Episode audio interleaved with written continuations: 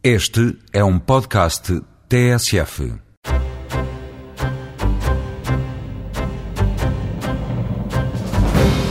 Esta semana o Eureka foi conhecer como se calcula a idade dos peixes. Através da observação dos otólitos, pequenas pedras de carboneto de cálcio que se formam no ouvido destes animais, os biólogos conseguem saber quantos dias de vida tem um peixe.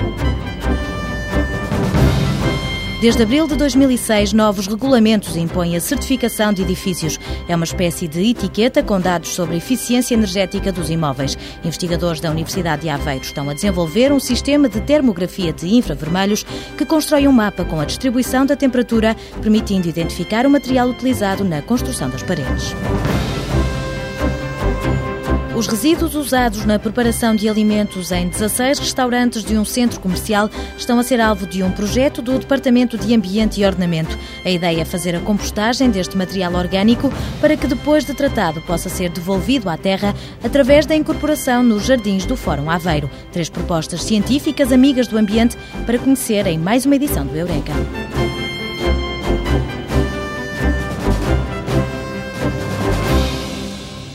São muitos os mistérios da vida escondidos por baixo da linha de água, no mar e no rio. Para construir o bilhete de identidade dos peixes, anotando a idade, há que recorrer a técnicas que variam consoante a espécie em estudo. Quando querem contabilizar os anos de vida dos peixes, os investigadores têm de olhar para o esqueleto e distinguir duas categorias. Os que têm o esqueleto em cujo esqueleto é uma cartilagem, não chega a ser osso, como é o caso de peixes tão possantes quanto os tubarões raias, a manta, que é um animal muito possante. Entre esses e os peixes que nós comemos, que nos caem todos os dias no prato, os carapaus, sardinhas, robalos, enguias, por aí adiante, esse sim já tem um esqueleto ósseo. E a técnica que é utilizada para a determinação da idade, a esclerocronobiologia.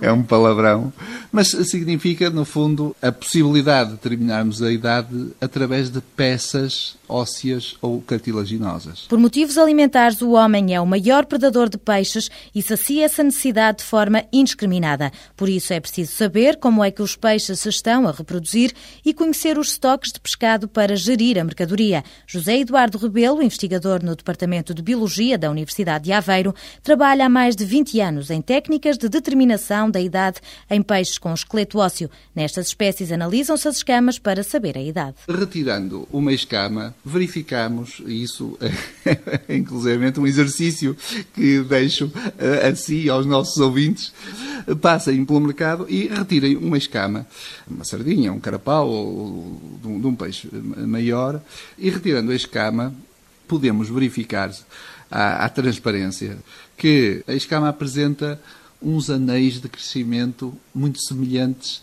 àqueles que nós encontramos nas árvores. Porque estes animais têm um, um, um, crescimento variado ao longo das estações do ano, então nós vamos encontrar que existe um crescimento chamado lento e um crescimento mais rápido, com uma deposição alternada de material na estrutura da escama. E assim, dois anéis, um crescimento lento e um crescimento rápido, constituem um ano de vida. Mas como as escamas estão em contacto com o exterior e são por vezes agredidas, o investigador da Universidade de Aveiro alerta para meios mais rigorosos de cálculo através da observação de uma pedrinha localizada no ouvido do peixe. Tem um nome assim muito esquisito, chama-se otólito está no ouvido interno e às vezes eh, os pescadores chamam-lhe eh, a pedra de não sei quê, ou da Virgem, ou qualquer coisa do género, porque é assim branquinha, portanto, é uma estrutura que é de carbonato de cálcio, desde o início da vida, a fase larvar do peixe, que começa a haver uma deposição de, alternadamente, carbonato de cálcio, da sua forma de aragonite, e proteína, e vão alternando. José Eduardo Rebelo adianta que a estrutura desta pedrinha reflete o ritmo de alimentação dos peixes através da formação de anéis. Como os peixes com esqueleto ósseo têm uma fraca capacidade de regular a temperatura interna do corpo, eles comem e, consequentemente, crescem em função das estações do ano. Quando a temperatura está mais baixa, o metabolismo deles, portanto, a atividade deles, baixa, não se alimentam tanto, etc., exceto no período reprodutivo. Durante o verão, ah, são mais ativos, a temperatura é maior e eles então tornam-se mais ativos, comem mais e ao comerem mais, comem mais cálcio e, portanto, crescem mais. Portanto, o esqueleto cresce mais. E, portanto, o carbonato de cálcio, lá a pedrinha do ouvido interno também cresce mais. Portanto, forma-se um, um, digamos, um anel mais opaco, digamos assim, mais consistente, enquanto que no, no inverno um anel mais delgado.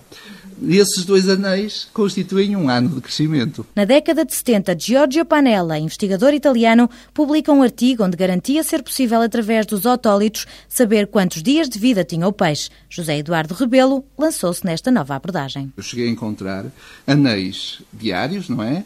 E depois, de repente, ao fim de sete dias, encontrava um anel diferente. Portanto, encontrava padrões diários, padrões semanais, padrões quinzenais. Eu dizia assim, bem, o peixe não vai de fim de semana, quer dizer, não altera o seu padrão.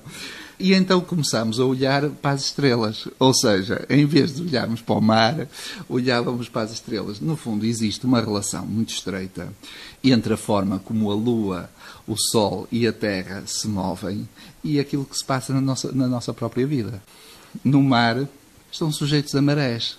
E, portanto, essas marés deixam padrões no próprio comportamento dos peixes. O investigador da Universidade de Aveiro revela que o ambiente dos peixes não está limitado às características físicas e químicas da água ou ao tipo de alimento, mas é também condicionado pelos ritmos genéticos dos peixes que podem ser expressos ou reprimidos pelo habitat onde vivem. Há um determinado ambiente e esse ambiente vai determinar o comportamento do peixe. E essa é a perspectiva clássica da, da biologia. Há uma outra uh, perspectiva que assegura que o, os animais herdam, do ponto de vista genético, as próprias espécies e, e os próprios indivíduos herdam uh, características que são endógenas, nomeadamente sobre a necessidade alimentar, sobre todos os tipos de comportamento. E o que acontece é que das duas uma, ou ele tem condições para, de facto, agir dando aso a, a, esses impulsos que são determinados endogenamente, interiormente, e portanto ele vai comer, vai fazer isto, vai fazer aquilo, etc. Ou então o ambiente vai cercear eh, essa a expressão desses impulsos. Os cientistas acreditam que esta pedrinha de carbonato de cálcio, o otólito, poderá ser como uma espécie de caixa negra, onde fica gravada a informação sobre a vida metabólica do peixe. A confirmar-se, os dados obtidos através do estudo do registro diário nos otólitos podem ser usados para para gerir os estoques.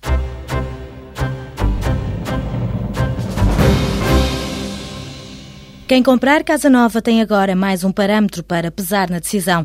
De acordo com normas aprovadas há cerca de um ano, todos os edifícios têm uma etiqueta que informa o comprador sobre o consumo energético. É um sistema que está em fase de ultimação que vai permitir associar a cada edifício uma etiqueta que de algum modo vai refletir o desempenho energético do edifício. E quando eu digo desempenho energético, estou-me a referir ao desempenho do envolvente exterior, das paredes, ao desempenho das janelas, ao desempenho do sistema de aquecimento de água e ao desempenho dos, de eventuais sistemas de climatização que existam.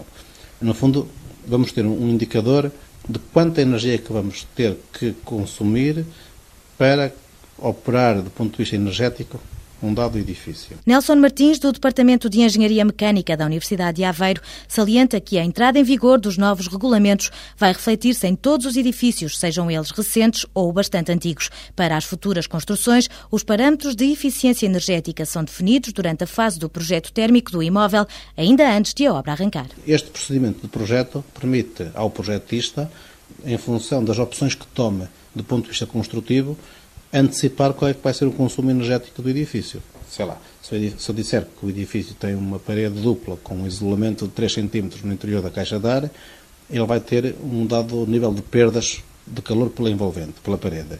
Se eu, em vez de 3 cm de isolamento, colocar 5, com certeza que as paredes vão ser menores. E há valores mínimos a cumprir pelos edifícios. Serão, se quiser, obrigatoriamente de classe B fazendo a analogia com os, com os, frigoríficos, temos classe A, B, C, D, E, F, por aí fora. Os novos têm que ser B para cima.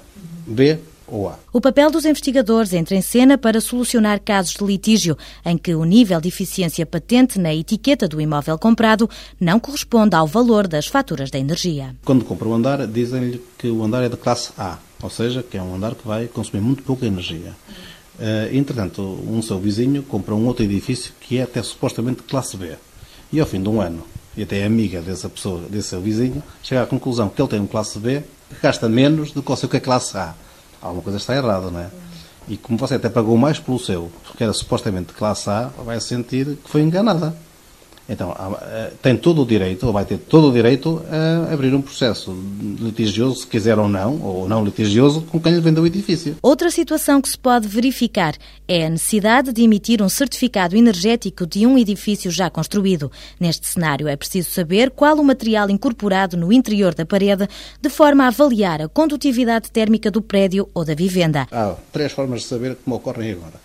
Uma é adivinhar, enfim, não é muito, não é muito científica. Outra é fazer um furo, é arrombar a parede e ver o que é que lá está. Tem dois inconvenientes. Um é que faz lixo, estraga a parede, e outro é que ficamos a saber o que está naquele sítio. Não quer dizer que um metro ao lado seja a mesma coisa. Portanto, ficamos com uma, uma informação localizada, que pode ser ou não característica daquela parede nós tentamos arranjar uma forma de ultrapassar isto. Nelson Martins revela que no exterior os investigadores filmam o edifício com uma câmara sensível à radiação infravermelha. Esta câmara converte a informação que recebe numa imagem termográfica, construindo uma espécie de mapa onde se pode ver como se distribui a temperatura. Conhecendo a temperatura da pele exterior do edifício e conhecendo qual é, é a temperatura que está no seu interior, será possível saber qual é que é a constituição da parede. Primeiro ponto. E sabendo qual é, é a constituição daquela parede e depois usando um sistema de simulação do desempenho térmico de um edifício, colocando lá como input, como variável de entrada, a condutibilidade térmica da parede, será possível simular qual é que vai ser o desempenho energético do edifício. A juntar a esta ferramenta que calcula o desempenho térmico do material usado para construir a parede, os engenheiros estabeleceram ainda regras para garantir o rigor na recolha dos dados. Se estivermos a medir a temperatura da parede exterior às 5 da tarde, num dia de sol, a temperatura vai ser fortemente influenciada pelo facto do sol estar a incidir sobre a parede. Portanto, tem que haver, há um conjunto de metodologias que têm que ser observadas na fase de aquisição de dados para que depois esses dados sejam passíveis a ser utilizados pelo software que nós estamos a desenvolver. O projeto é financiado pela ENC, uma empresa que pretende atuar como uma espécie de fiscal que zela pelos direitos dos consumidores, avaliando se a informação sobre a eficiência térmica dos edifícios adquiridos está correta.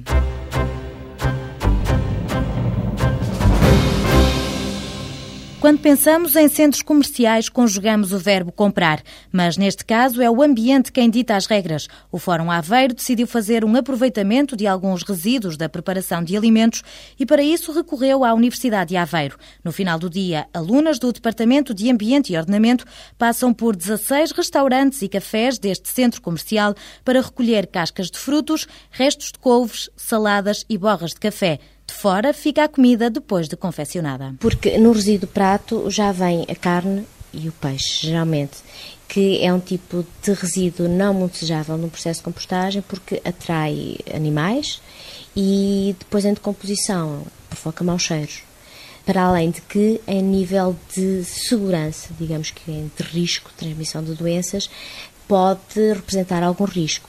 Ainda não está certo que a compostagem consiga inertizar todos os vetores de doença, principalmente vírus. É? Ana Paula Gomes adianta que quando os resíduos chegam à Universidade de Aveiro, o material vai para um compostor. Depositam aí os resíduos, intercalando os resíduos provenientes dos restaurantes com resíduos provenientes do jardim do próprio fórum, como seja erva, o corte da erva, caules provenientes das podas das plantas, tem como objetivo conferir estrutura a todo o material, de modo que não ocorra um abatimento, de modo que o oxigênio consiga penetrar em todo o resíduo. É esse o objetivo, dar alguma estrutura com os resíduos de jardim. O processo de compostagem permite reciclar a matéria orgânica, devolvendo os nutrientes ao solo. É uma degradação microbiológica aeróbia uh, dos compostos orgânicos, na presença de oxigênio, e que conduz à libertação de dióxido de carbono, de água, formação de calor e resulta no final um produto eh, considerado estabilizado. Isto é, já não causa mau cheiro, já não degrada mais e pode ser benéfico quando aplicado no solo no crescimento das plantas. O objetivo dos investigadores da Universidade de Aveiro é monitorizar o sistema, fazendo leituras de temperatura que rondam os 50 graus e analisando a libertação de dióxido de carbono. No final do processo de compostagem, a investigadora da Universidade de Aveiro revela que grande parte dos micro-organismos desaparece e obtém-se um material parecido com terra, seco, solto e castanho. Como nós estamos a degradar material vegetal, esse material vegetal, para se ter constituído, foi constituiu-se roubando nutrientes do solo. É? As árvores, as plantas, as alfaces, as couves, as laranjas, tudo isso foi remover nutrientes ao solo. Quando ele é degradado, o que passa para a fase gasosa é só o carbono, na forma de dióxido de carbono, e o hidrogênio, na forma de água, uh, o oxigênio também, na forma de água, enquanto que os nutrientes minerais ficam no resíduo, no tal composto. Portanto, quando o pomos outra vez no solo, estamos a devolver ao solo esses nutrientes. E alguma matéria orgânica, que é o chamado humus, que é muito bom a nível da agricultura. Tem capacidade de reter a umidade, retém os próprios nutrientes, libertando-os lentamente para as plantas para além de evitar a erosão, etc. Luísa Reis, responsável de operações e ambiente do Fórum Aveiro, adianta que este resíduo reciclado deverá ter como destino os jardins deste centro comercial. Este material poderá ter uh, vários usos.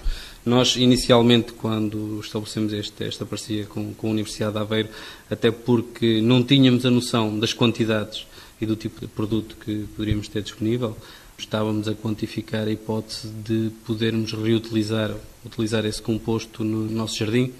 Como deve ter reparado, é, é uma das áreas de referência do nosso, do nosso centro comercial. Portanto, uma das primeiras abordagens que foi feita foi no sentido de aproveitarmos esse composto para efetuarmos a adequação do, dos nossos relevados, do nosso, dos nossos canteiros, do nosso jardim. Neste momento, e dada a quantidade de composto que poderemos vir a tratar, estamos a desenvolver contactos com possíveis parceiros no sentido de não limitarmos o uso desse composto só ao Fórum Aveiro, mas esse composto poder ser utilizado comercialmente, portanto ainda não temos definido qual, qual uso que lhe iremos dar. Os gestores do Fórum Aveiro, proprietários de nove centros comerciais em todo o país, estão já a estudar a possibilidade de alargar esta iniciativa ecológica às outras unidades do grupo.